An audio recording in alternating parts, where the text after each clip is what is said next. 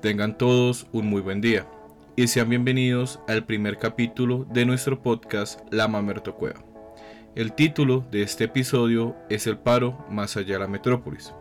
Nuestra invitada de hoy es Sara, con la cual ya hemos tenido el gusto de hablar unos minutos fuera de grabación y nos ha compartido un par de ideas bastante interesantes. Para iniciar, nos gustaría que nos compartieras tú, Sara, un poco de información sobre quién eres, tu nombre, de dónde vienes y algún par de cositas sobre todo lo que has hecho hasta ahora. Listo. Eh, hola, buenas tardes, días o noches, dependiendo de cuando nos escuchen. Eh, mi nombre es Sara Guerrero, soy estudiante de antropología de novena matrícula de la Universidad Nacional de Colombia. Eh, soy estudiante de PEAMON, soy del Putumayo, de Villa Garzón, un pequeño pueblo. Estoy actualmente trabajando con algunas colectivas, en quizás hacer justicia, en difundir información, en hacer pedagogía con enfoque de género. Entonces estoy con la Alianza de Mujeres Seguidoras de Vida del Putumayo y con ellas estamos con un pequeño grupo que se llama Alianza Joven también estoy trabajando con el grupo Yauta de Estudios Amazónicos, estamos haciendo una pequeña veeduría de la implementación del Acuerdo de Paz en la Amazonía y ya por ahorita me dedico también a hacer mi tesis en mis ratos libres y eso es como todo por ahora. Muchas gracias, Sara. Lo primero que nos gustaría saber es qué diferencias puedes apreciar en la forma en que se ve un paro en grandes metrópolis, como pueden ser Bogotá, Medellín, Cali, comparadas con zonas un poco más apartadas geográfica y políticamente, como lo puede ser el Putumayo, donde las necesidades son diferentes, la visión de las movilizaciones es diferente e incluso el impacto e influencia del Estado y el gobierno son diferentes. Pues es súper difícil esa pregunta porque pues es muy amplia, ¿no? Yo siento que, digamos, en la región eh, o en como le dicen, el territorio o las zonas de frontera o bueno, aquello que se sale de la metrópolis, em, todos los fenómenos siempre se van a vivir de manera diferenciada porque hay una historia de construcción distinta en esos territorios. Entonces, de la misma manera, las luchas sociales y como estos quiebres sociales o el estallido social que estamos viviendo, evidentemente tiene esos tintes históricos con los que se ha construido la región.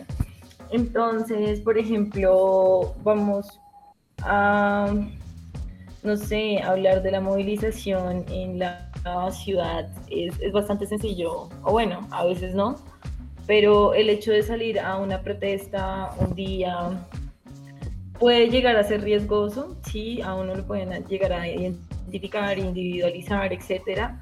No vamos a decir que no, pero siento que hay muchas más garantías para ejercer el derecho a la protesta social. En el caso de Putumayo, eh, ya han sido varias las amenazas a compañeros y compañeras jóvenes, por ejemplo, muy jóvenes, que se han estado movilizando de manera activa en el marco del paro. Y pues no sé, por ejemplo, acá se ven disturbios, ¿sí? En Bogotá pero en, en Putumayo realmente las cuestiones, o bueno, las manifestaciones han sido supremamente pacíficas y aún así hay una persecución y una satanización hacia la, hacia la protesta social de manera exacerbada. Y eso se puede explicar un poco por el conflicto armado y por cómo em, este departamento se ha formado, ¿sí? como las generaciones nos hemos formado y hemos sido hijas del glifosato, ¿sí? hemos sido eh, hijos de la guerra. Entonces, a pesar de que pues sí existe el acuerdo de paz, estamos en un momento como de transición, aún hay actores armados en el territorio que pues en este momento han amenazado y siguen amenazando a las personas que se movilizan.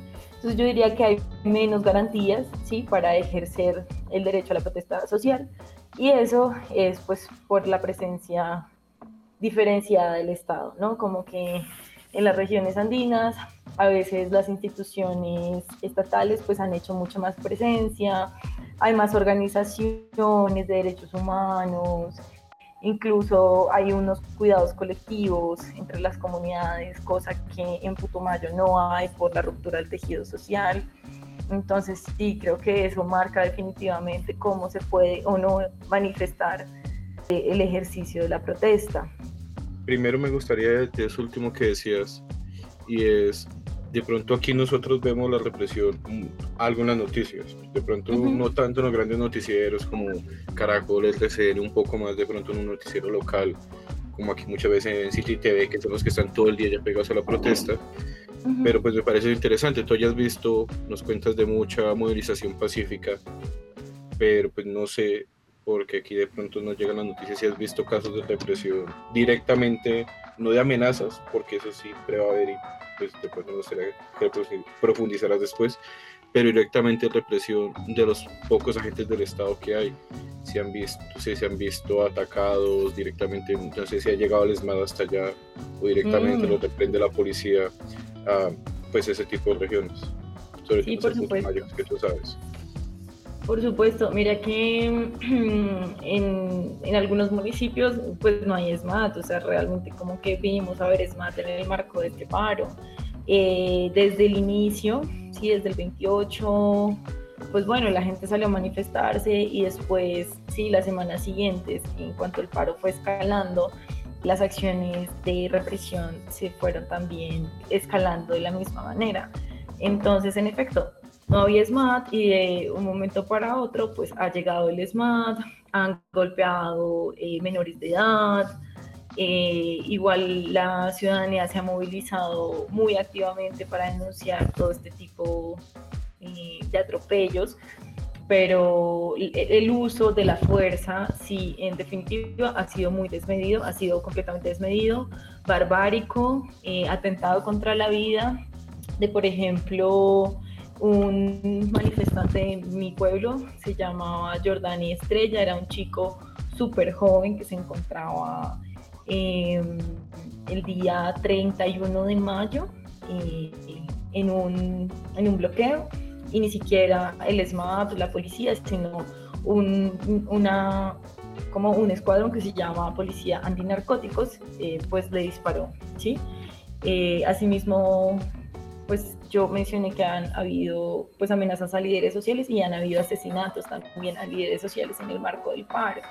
Entonces, bueno, sí, los asesinatos han sido, pues no sabemos quiénes, sí, aparentemente, pero también pues responden a que no hay garantías y a que en general desde las instituciones se o se está eh, marginalizando la protesta y uno de esos actos de marginalización pues es la represión se ha vivido en las calles. Vale, vale. Petito, una cosa, ahorita mencionabas de pronto como en el Putumayo ha estado muy presente el conflicto armado. Y pues digamos que en las noticias y los medios de, comunicación, o pues digamos también en, la opinión popular, ha habido como esta característica de que siempre quieren ligarlos a alguno de los dos bandos, entre comillas, ya sea que actúan en complicidad con el Estado o que actúan apoyando a los protestantes. ¿Cómo ha sido, digamos, la relación de los grupos armados y el paro en regiones como el Putumayo? Pues es súper, como dicen, caliente, porque, bueno, si desde la institucionalidad ya se está criminalizando el ejercicio, pues imagínate cómo actúan los grupos armados, sobre todo paramilitares, ¿sí? Eh, y narcotraficantes, narcoparamilitares en este caso. El Putumayo todavía se mueve por la economía cocalera, indudablemente, aunque la gente no lo quiera ver y lo niegue como una realidad que está allí. Entonces, evidentemente, los bloqueos han generado un cierre de esa economía cocalera y más allá de que les moleste o de que estos actores pues se sientan perjudicados por la, por la protesta, es como por, por los bloqueos, ¿sí? Porque esto genera, pues, un, lo que dije, un cierre de la economía que termina, pues, afectando directamente los capitales de los narcoparamilitares que se mueven en Putumayo. Esto es una situación que se ha denunciado un montón de veces, pero, pues, bueno, las autoridades locales parecen como tener un silencio perpetuo alrededor de eso. Y también como este estigma hacia la juventud y hacia la protesta en Colombia, que pues está en todos los municipios, en todas las regiones, eh, sobre eres de izquierda, ¿no? Y eso se traduce, o sea, reclamar derechos eh, por alguna razón simplemente te lleva a pensar eres de izquierda y por tanto haces un montón de asociaciones ilógicas eh, reales.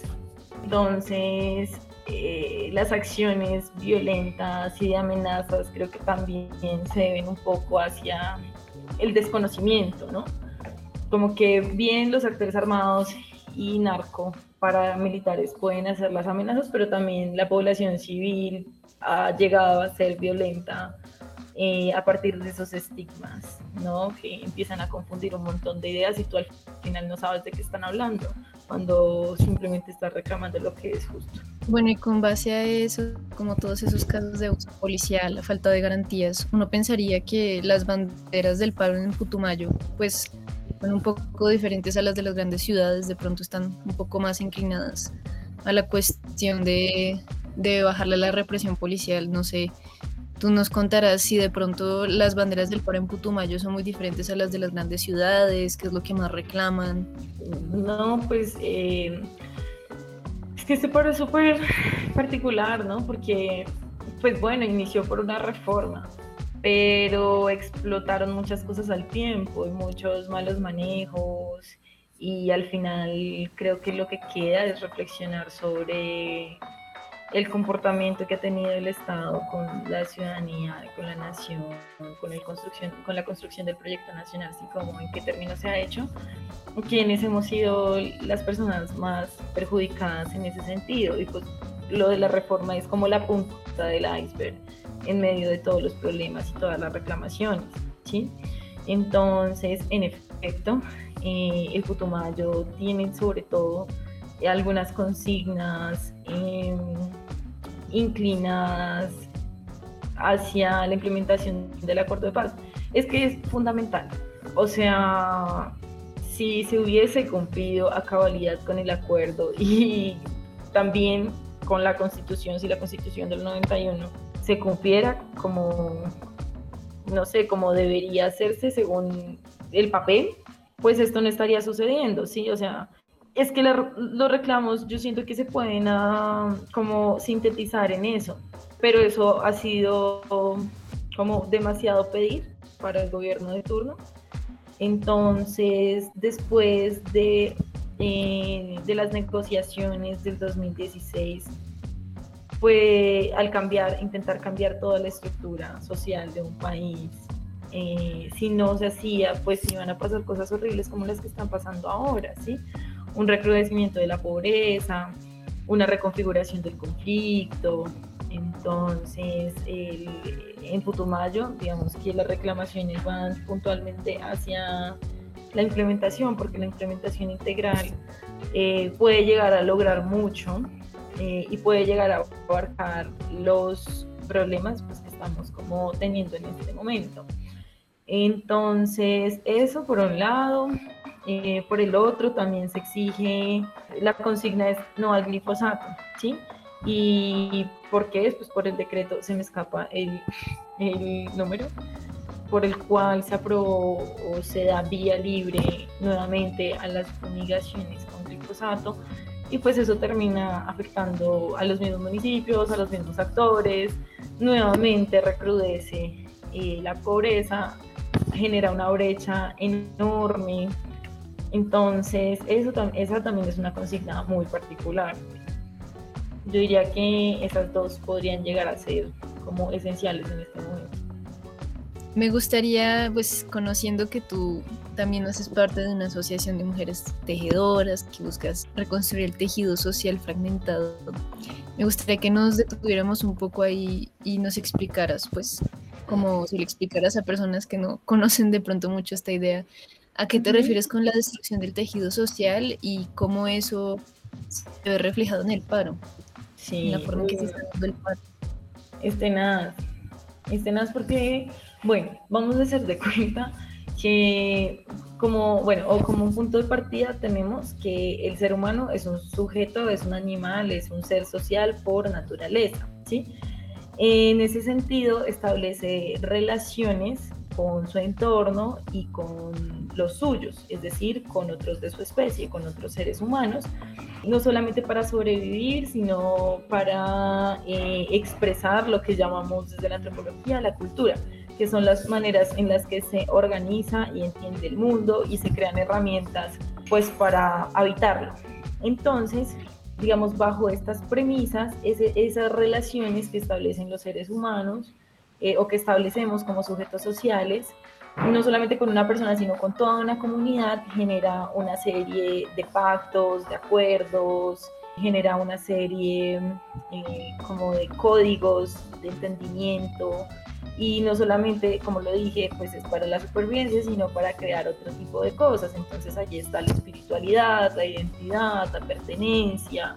Sí, el hecho de estar en un grupo significa todo eso, de sentirse que uno está en su lugar, que está con los suyos, que la vida tiene sentido por ellos y crea un montón, un cuerpo de significaciones a través de las relaciones, cualquiera que sea. Entonces, no sé, son relaciones de familia, amigos, compadrazgos, comadrazgos, etcétera, etcétera. Esta, digamos que idealmente sería lo que una comunidad, pues, podría tener para desarrollar un buen vivir, ¿sí? Sin embargo, uno de, una de las afectaciones más grandes de del conflicto colombiano ha sido un atentado a las relaciones interpersonales. Entonces, por ejemplo, hay políticas de terror o políticas del silencio. Y con esto, pues me refiero a que, por ejemplo, los paramilitares ponían, cuando llegaban a los pueblos, música durísimo, no permitían que la gente saliera de sus casas después de no sé qué hora, eh, mm, introducían terror, incluso con códigos de vestimenta. Entonces las personas poco a poco se iban cerrando para no estar en riesgo, ¿sí? Entonces iban cortando todas las relaciones que tenían con su comunidad y en ese sentido los sujetos quedan eh, también más vulnerables porque las relaciones al final permiten soportar a los sujetos, ¿sí? Porque somos sujetos sociales. Entonces necesitamos afecto, necesitamos compañía, necesitamos sentirnos parte, necesitamos darle sentido y orientación a nuestra vida y organizarnos de manera política. Entonces eso fue lo que hizo la guerra, o sea, a partir de las políticas del terror, por eso se persiguen los, liderazgos sociales, son una amenaza directa ante estos grupos ilegales, ¿no? Entonces, bueno, esa sería la fragmentación del tejido social, la ruptura de las relaciones sociales en comunidad.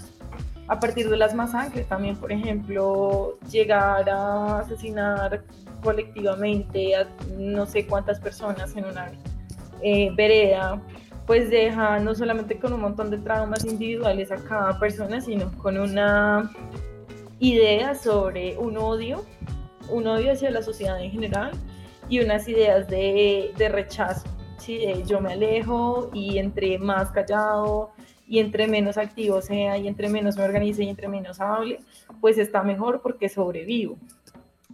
Entonces, pues eso fue lo que pasó en Colombia y eso es lo que pasa todo el tiempo. Entonces, pues nada, en el Putumayo, sobre todo, eh, pues los reclutamientos fueron hacia hombres y también los, los asesinatos. Entonces, pues en ese sentido, eh, las sobrevivientes fueron mujeres, cabezas de hogar, con sus hijos, con sus hijas. En medio de este escenario caótico, desastroso, muchas de ellas decidieron organizarse porque estaban completamente cansadas, no solamente de que les mataran a sus maridos, de que reclutaran a sus hijos, de que las violaran, ya ellas decidieron organizarse para ponerle un freno a esa guerra, ¿sí? para ponerle, hacer un alto en el camino porque estaban completamente cansadas.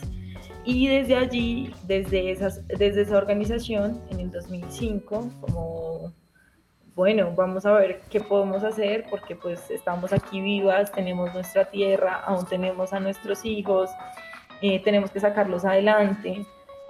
Entonces, lo que empezaron a hacer fue como proyectos comunitarios, autogestionados, luego buscar recursos, sobre todo para tener como independencia económica. También han hecho un montón de cosas para sanar las heridas de la guerra. Entonces, ese es como el trabajo y la historia del trabajo pues, de tejedoras.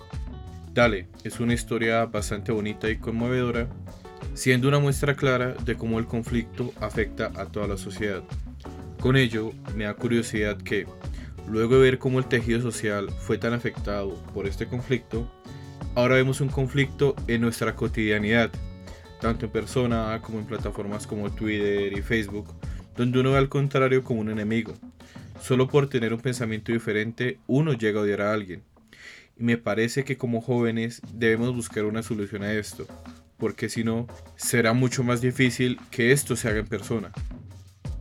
No, total, y yo estoy completamente de acuerdo. Es que en Colombia no estamos, o sea, nuestra historia es una historia de conflicto, ¿sí? Es una historia de violencia, o sea, es una historia de despojo. Desde la conquista, la historia, nuestra historia, está manchada, ¿no? Por la violencia, por la muerte, despojo.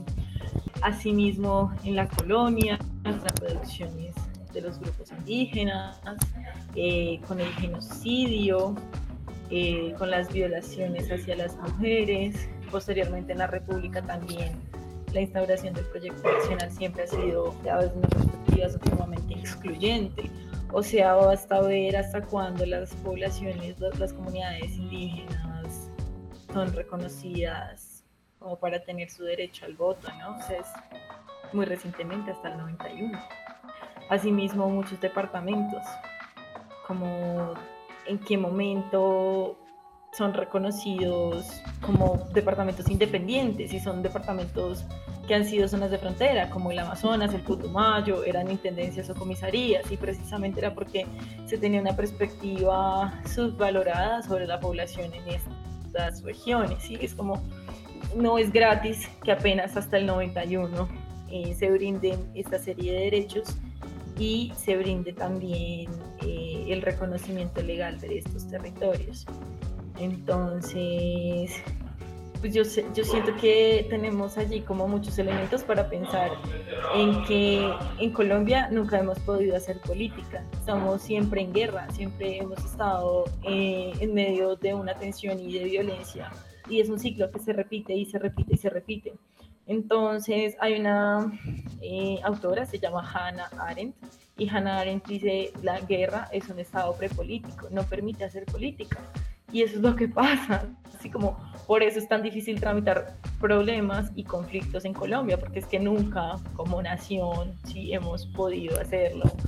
Porque cuando pensamos que estamos tramitando bien un problema, pues estamos excluyendo o oprimiendo a dos comunidades más. Entonces, es muy difícil que la gente porque somos como sujetos productos sociales y productos históricos de esos procesos. No nos podemos pedir, no me voy a justificar, pero lo explico, no, no podemos pedir que todo el mundo tenga una conciencia política elevada y un sentido empático sobre la otra edad cuando hemos luchado por sobrevivir, sí, todo el tiempo. Entonces, yo siento que esto, este, este como este conflicto del trámite y resolución de dificultades, pues tiene que ser historizado y tiene que ser muy complejizado, ¿sí? Para que la gente aprenda a resolver los conflictos en la cotidianidad, es necesario ver que primero somos incapaces de hacerlo. Y la democracia no es una cosa intrínseca que está en el aire, sino que es algo que se aprende, sí es un ejercicio que se aprende en la calle, que se aprende en la casa, que se aprende en la familia, y asimismo la participación y la validación del otro como mi semejante es un ejercicio constante de construcción consciente. Entonces yo no sé si me perdí la pregunta, era como cómo lo hacemos, quizás eh, primero tomando conciencia individual eh, y luego colectiva con quienes estemos sobre nuestra incapacidad como colombianos para tramitar el conflicto, porque las familias, por ejemplo, también son núcleos de violencia. Y pues desde allí podríamos a través primero de la aceptación empezar a trabajar en ello como si fuésemos infantes en el tema. Y hay que aprenderlo desde cero, como qué es la política, porque es importante, qué significa la política electoral, qué significan los procesos de base, por qué es relevante la posición de uno u otro sujeto, sin que sea, por más opuesto que sea mí, pues no es mi enemigo, sino que pues simplemente es una persona que, con la que discrepo, ¿no? Pero hay que hacer mucho trabajo, en conclusión. Vale, pues un término que me llamó mucho la atención fue el sentido empático por la otra edad. O sea, ¿cómo hace uno para incentivar la empatía por los otros en un país que visiblemente pues ha estado marcado por la desconfianza de los demás, por sálvese quien pueda, ya que es un país que siempre ha estado en guerra? ¿Cómo haces tú a través de tu grupo de tejedoras o cómo incentivas tu nivel de comunidad que eso se recupere en el Putumayo. Me llama muchísimo la atención eso. Cómo despertar el sentido de la otra eso es una cosa bellísima, yo creo. Fue una, como un elemento principal para superar el conflicto sudafricano. Y, la palabra que utilizaron era Ubuntu, y era como Ubuntu significa eh, como el ser humano es igual, el otro ser humano es igual a mí. Es completamente horizontal la relación que tengo con ese otro. Entonces, a partir de esa horizontalidad, pues podemos entendernos en un diálogo. Y pues yo, no sé, siento que por estar tan preocupados en, en, sobrevivir, de verdad, en sobrevivir, porque los colombianos sobrevivimos y eso es un acto de resistencia cotidiano, pues poco nos interesa el otro, ¿no? Eso de el vivo y del bobo, por ejemplo, es una muestra de ello en la cultura popular. Pues no, realmente no, no, no debemos hacer eso porque lo único que hacemos es como exterminarnos entre nosotros mismos y pues termina beneficiando a las mismas élites, ¿no? Entonces, eh, yo siento que desde las mujeres hemos entendido un poco eso a través del cuidado. Y el cuidado como acción política es no solamente ver a la autoridad como semejante, sino reconocer las necesidades que esa autoridad tiene para vivir plenamente. Y son no solamente sus necesidades básicas, sino unas necesidades, no sé, por ejemplo, afectivas, de atención, de escucha, unas necesidades que a veces se han feminizado, ¿no? Como solamente somos nosotros las sensibles, pero bueno, ese es otro tema. La cuestión es que desde, desde las mujeres siento que con la alianza se ha apostado a, a esas acciones radicales de cuidado eh, para horizontalizar y para ser empático con el otro, con la otra. Eh, y es como ambos nacimos aquí, sí, ambos nacimos en el mismo pueblo, ambos hemos aguantado hambre, ambos hemos sido desplazados, ¿qué nos hace diferentes? O sea, ¿qué lo hace usted o qué le hace usted más o menos que a mí? Absolutamente nada. Y pues yo no, o sea, no hay unas reflexiones académicas en eso, sino son súper eh, prácticas, son solo acciones prácticas. Y son acciones comunitarias, por ejemplo, son capacitaciones para todas las mujeres, no es como yo me quiero capacitar y quiero ser la lideresa, sino como todas vamos a ser lideresas y todas nos vamos a capacitar y todas vamos a sacar a nuestros hijos adelante. Entonces, esa, esa sensibilidad y esa empatía con la otredad, eh, sí siento que se ha despertado mucho desde ese cuidado, desde esa necesidad de cuidado. Y es una necesidad a veces que pues es, es muy maternal, no debería serlo así, pero lo ha sido en el caso del Putumayo y pues no sé, si tú ves quiénes son, son señoras, ¿sí? Que han pasado toda la vida en guerra y que saben lo que es pasarla literalmente en el infierno. Creo que desde esa experiencia pueden como desarrollar o han desarrollado una sensibilidad increíble y es como si todos fuesen sus hijos. Sí, es una cosa bellísima. Vale, vale, muy chévere. Muy entrenecedor también en parte. Escuchar todos esos, todos esos relatos desligándonos un poco de pronto ahorita del tema, y yo creo que algo que hemos haber preguntado de pronto más hacia el principio, digamos, de la entrevista del podcast, sería, digamos, ¿nos puedes dar una, una recopilación, un resumen del contexto histórico básico que deberíamos conocer para entender estos estallidos sociales en el Putumayo? Tanto ahorita con el conflicto como de pronto incluso antes, como dices tú, la marginación de las comunidades indígenas, etcétera. Sí, pues mm, yo siento que en general para pues entender el conflicto en el Putumayo, pues simplemente, o bueno, podemos como tener una lupa de la Amazonía. Entonces puedo hacer un cuento, echar un cuento largo. Eh, la Amazonía, o bueno, no solo la Amazonía, sino que la, en general la nueva, la, la nueva América o Aviala o es este pedazo de tierra que fue colonizado y masacrado ¿sí? desde la conquista, tuvo como desde los conquistadores eh, se construyó una perspectiva del salvaje, ¿sí? salvaje caníbal, eh, un salvaje incomprendido, primitivo, que ellos por alguna razón fundamentado sobre todo en la religión católica, tenían el derecho de salvar, de domesticar, para llevar al reino de Dios. Entonces, eh, este mito del, del salvaje pues se fue extendiendo y se ha ido extendiendo a lo largo de la historia. Conforme avanzaba la, la, conquista, pues se iba buscando aquello que se llamó el Dorado, ¿no? El Dorado era una tierra prometida donde había un montón de exuberancia y abundancia que los conquistadores estaban persiguiendo. Este mito, digamos que logró calar muchísimo eh, y muchos conquistadores pues intentaron llegar a la Amazonía o eh, ingresar a ella para encontrarla. Pero eh, las condiciones, sobre todo ambientales, mm, fueron desfavorables para estas personas y pues eso fue uno de los factores por los cuales la región amazónica pues no fue incorporada al Estado-Nación, ¿sí? Por ejemplo, eh, la incorporación de la Amazonía al Estado-Nación es del siglo XX, ¿sí? No tiene 500 años, no tiene 300 años, entonces funciona de una manera muy distinta.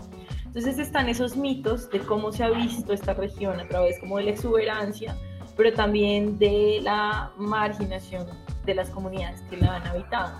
Entonces siempre ha sido como una frontera o una barrera eh, geográfica y de salvajismo. Entonces, por ejemplo, ha sido vista también desde la literatura como un infierno verde. La en la vorágine se la nombra así, la, la Amazonía como un infierno verde, donde incluso se echaba o se tiraba los reductos de población del centro del país, que esto viene siendo prostitutas y vagos. Se los echaba al Guaviare, al Meta, porque no servían, ¿sí? Entonces ha sido una tierra de forajidos y también de marginados, cosa que es muy, no sé, como muy, muy loca, ¿no? Es como el viejo este criollo o tropical.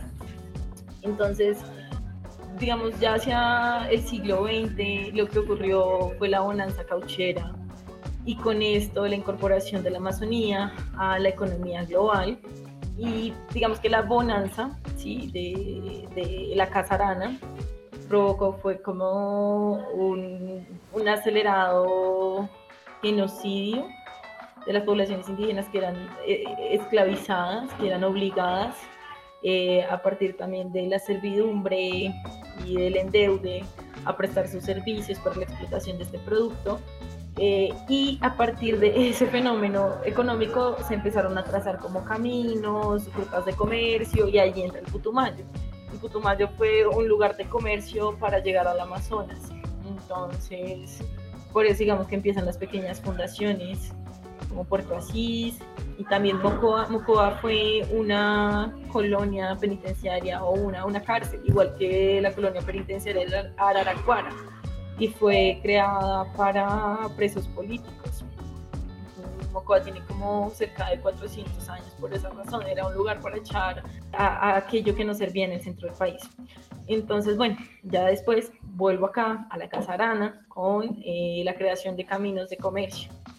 Lo que pasa en Putumayo es que después de la bonanza cauchera hay otras bonanzas, hay también eh, la bonanza de pieles, la bonanza o la extracción de especies madereras y posteriormente desde el 62 hay bonanza petrolera.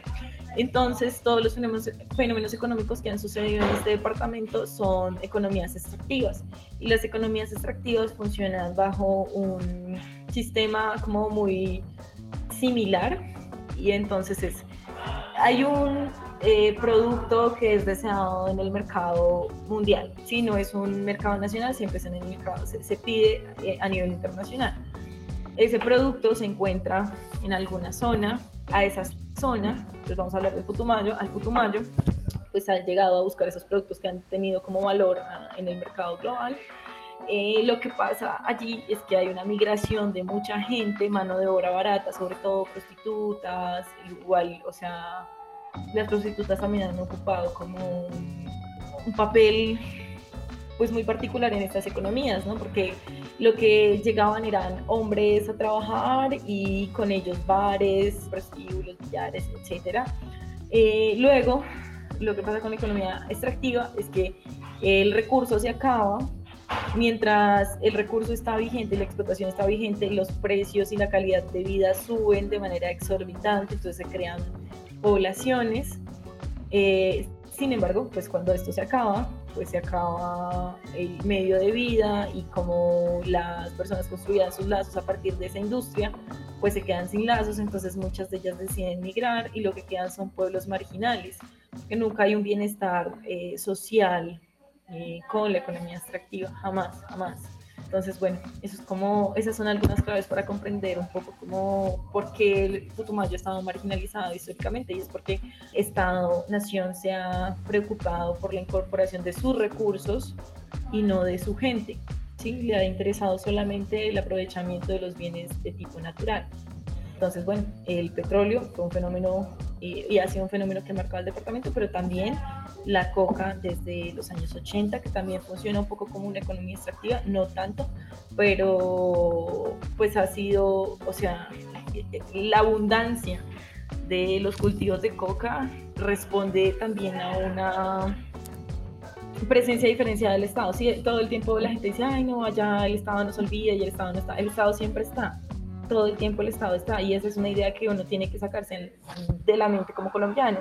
El Estado está para dar concesiones, el Estado está para sacar recursos, el Estado está para trazar caminos de comercio, etcétera, pero no está, es como eh, el aparato social, ¿sí? Del Estado Nacional, esa es la diferencia. Entonces, eh, han abundado los cultivos de coca porque, pues, no sé, es una economía, entre comillas, fácil, permite tener como muchos dividendos y permite o ha permitido suplir las necesidades que permitan que precisamente ese aparato social del Estado no ha cumplido históricamente. Entonces las personas se han, por ejemplo, hecho a sus servicios y a sus derechos mínimos a través pues de, de, las ganancias que tienen con la economía cocalera, que pues para un campesino nunca va a ser aquí en Colombia sencillo sacar su pacha de chontaduros y se la van a comprar por 5 mil pesos, sí, por unos caminos horribles, con una gasolina que es supremamente cara, eh, para llegar a competir con productos que son de otros países, que a veces son muchísimo más económicos. Entonces, pues es imposible, es imposible tener una calidad de vida mínima, pues en, en esas reglas. Y ya, pues es como un poco la historia del Putumayo. Vale, vale, súper interesante todo, digamos, ese bagaje histórico. Eh, de pronto mencionabas la naturaleza bastante durante el recorrido y pues me imagino que por la zona, el Putumayo, la Amazonía, el Meta, todas esas regiones tienen una relación, digamos, diferenciada, de pronto especial con la naturaleza. ¿Cuál ha sido, digamos, este rol para el Putumayo y si de pronto se, este rol ha repercutido dentro del paro? Es súper parece una cosa loca la relación que, que como campesinos y como grupos indígenas tienen con, con la naturaleza. No es una relación ahí súper contradictoria porque detrás de muchos de los puntos del acuerdo de paz lo que hay es un, un, respeto por la vida, ¿sí? Y un respeto por las formas de vida bajo los términos que las comunidades tienen para lograr su buen vivir, ¿sí? Entonces, partiendo de esa premisa, pues una buena vida no solamente es tener pues la comida, sino que una buena vida para un campesino es tener tierra, ¿sí? Y una buena vida es tener el río y tener las gallinas y tener los peces y tener el plátano.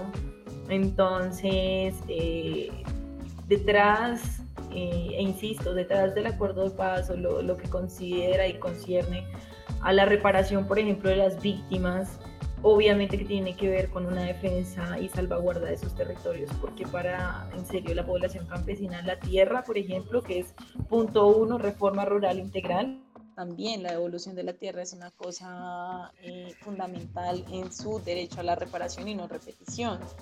Entonces, no, no, y tampoco la gente quiere su tierra para venderla, ¿sí? Porque eso no tiene sentido, sino que quieren su tierra para habitarle, para llenarla de significado, o sea, a nadie le sirve un río contaminado, ¿sí? Porque no, simplemente eso no tiene sentido dentro de la cosmovisión de muchos grupos. Entonces, la lucha por el territorio es una cosa fundamental, aunque a veces no se diga de manera explícita, eso está y ha estado dentro de las reivindicaciones étnicas y campesinas.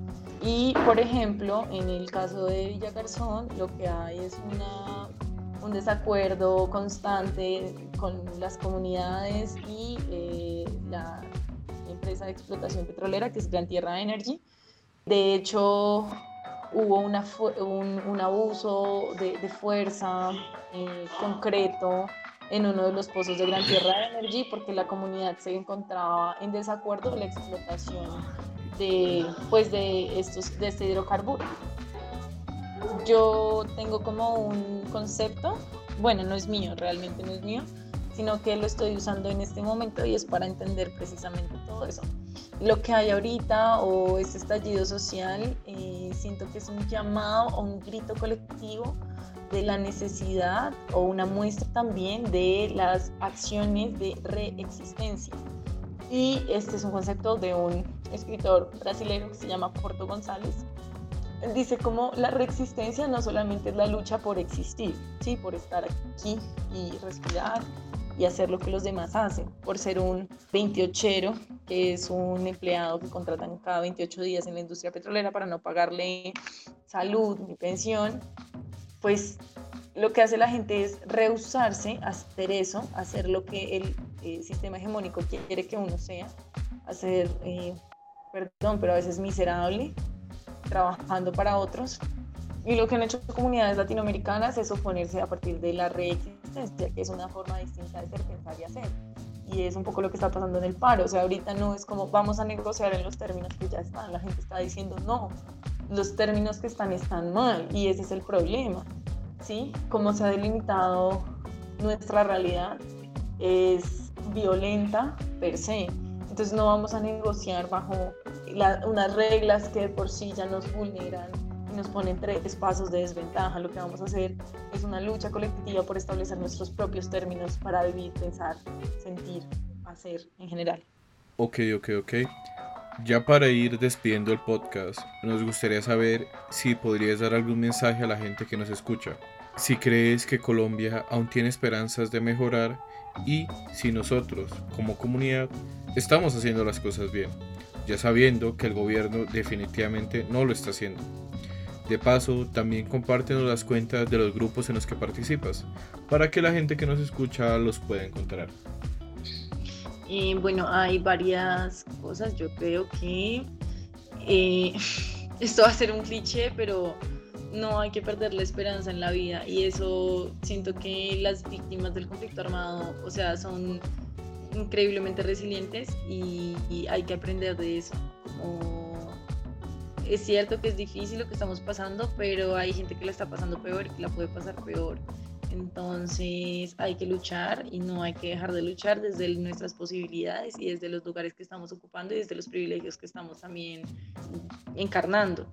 Entonces, eh, pues digamos que mi llamado sería hacia sobre todo la organización, porque puede que haya mucha voluntad en todos los procesos, pero es necesario que hayan unas apuestas políticas concretas, que haya como una perspectiva amplia sobre las luchas y esto incluye como una lucha interseccional, o sea, las luchas políticas tienen sí o sí que ser como interseccionales, tienen que ver cuáles son los sujetos que están allí, si no hay un sujeto único y representativo, sino que hay que ver la diversidad en los colectivos y esa es una de las claves que yo creo que es necesario como llegar a evaluar todo el tiempo.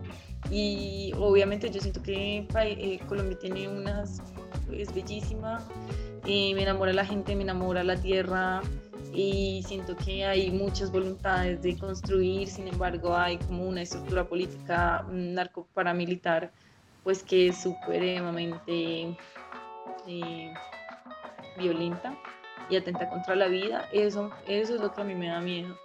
Pero yo creo firmemente en los procesos de base, creo en las organizaciones que se han construido a partir de un proceso pues, supremamente orgánico. Entonces sí creo que obviamente hay esperanza, poco a poco las cosas han ido, se van cambiando, espero sobre todo que esta nueva generación, o sea, este relevo generacional que estamos dando, sirva y se traduzca en algo, en, en mejorar la vida y en permitirnos tener un país que hemos soñado muchos colombianos. Y ya para finalizar, pues bueno, las redes sociales. Está eh, Jóvenes Tejedoras en Instagram, también en Facebook. Eh, pueden encontrar el grupo Yauda también en Instagram y en Facebook. Sí, Yauda Estudios Amazónicos. Y pues yo estoy como en un semillero de ellos, pero igual el trabajo que están haciendo es genial. y ya podría como invitarles a que revisen pues los contenidos que estamos sacando con jóvenes tejedoras, pues son hechos con muchísimo amor. Y nada, muchísimas gracias por la invitación. Eh, está genial el proyecto. Espero que eh, pues esto pueda servir y se traduzca, eh, no sé, en que la gente se informe y que conozcan el paro desde las regiones. Muchas gracias a ti, Sara. Fuiste una invitada muy interesante, sobre todo para nosotros, al darnos un punto de vista mucho más amplio del que teníamos. De nuevo te agradezco por haber participado y espero que lo hayas disfrutado tanto como lo hicimos nosotros. Sí, estuvo muy chévere. Muchas gracias. Muchas gracias a ti, Sara.